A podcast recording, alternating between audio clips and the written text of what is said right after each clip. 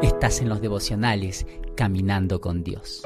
Cantares 8:7 nos dice, si un hombre tratará de comprar amor con toda su fortuna, su oferta sería totalmente rechazada. Es decir, el amor no se vende. Uno de los regalos más preciosos que Dios le ha dado al ser humano es la libertad. Que el Señor haya escogido bendecirnos con este obsequio implica que está dispuesto también a correr el riesgo que implica esto. Nuestra libertad significa que somos exactamente eso, libres, y quien es libre puede emplear su libertad de la manera que lo desee. En muchas ocasiones, el mal uso de esta libertad acarrea angustias, pleitos, tristezas, pero para quienes están a nuestro alrededor. Permíteme emplear un sencillo ejemplo para ilustrar este punto. Una persona tiene la libertad de escuchar dentro de su hogar la música que le guste al volumen que más le agrada. No obstante, la libertad de escuchar a su gusto significa que quizás todos los vecinos del sector deban sufrir su música. Su libertad, en este caso, comienza a perjudicar a los que están a su alrededor. Crecer hacia la madurez entonces implica aprender a usar con responsabilidad la libertad que hemos recibido. Es este principio el que lleva a Pablo a advertir a la iglesia de Corinto.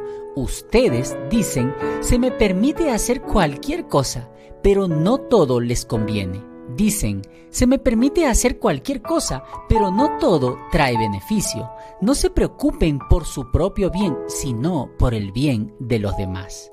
En ninguna esfera de la vida es tan evidente nuestra falta de comprensión acerca de la importancia de la libertad como en las relaciones de amor.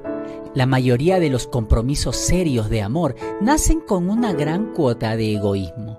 Más que enamorarnos de la otra persona, nos enamoramos de las sensaciones que producen en nosotros el estar con la otra persona.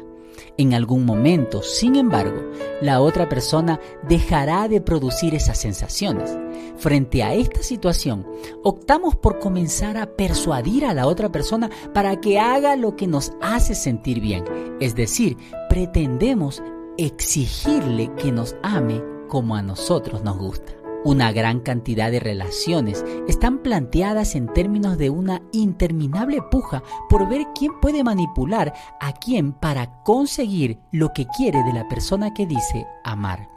Poseemos todo un arsenal de herramientas a nuestra disposición para buscar la forma de torcerle el brazo a la otra persona, ya sea con lágrimas, condenación, sermones, enojos, silencio, regalos, halagos o servicios. Todo vale a la hora de conseguir lo que uno quiere. El autor de Cantares es categórico en cuanto a estos intentos. La persona que intenta comprar el afecto de otro cosechará el más profundo desprecio. He aquí el verdadero desafío de quienes queremos crecer en el amor, aprender a amar sin esperar nada a cambio. Así es como ama a Dios, quien hace llover sobre los justos y sobre los injustos. Así ama Cristo, quien murió por nosotros mientras aún estábamos muertos en nuestros delitos y pecados. Por este camino es el que debemos transitar. ¿Cuál es el primer paso entonces? Comenzar a respetar la libertad que Dios le ha dado a la otra persona. Te invito a orar para terminar este devocional. Señor, no deja de asombrarme la profundidad de mi egoísmo. Empaña hasta mis intenciones más altruistas y por eso no ceso de pedirte que, en tu gran misericordia, me enseñes a amar como tú amas. Haz esa obra, por favor, en mí, oh Dios, por amor a tu nombre. Gracias por escuchar. Dios te bendiga.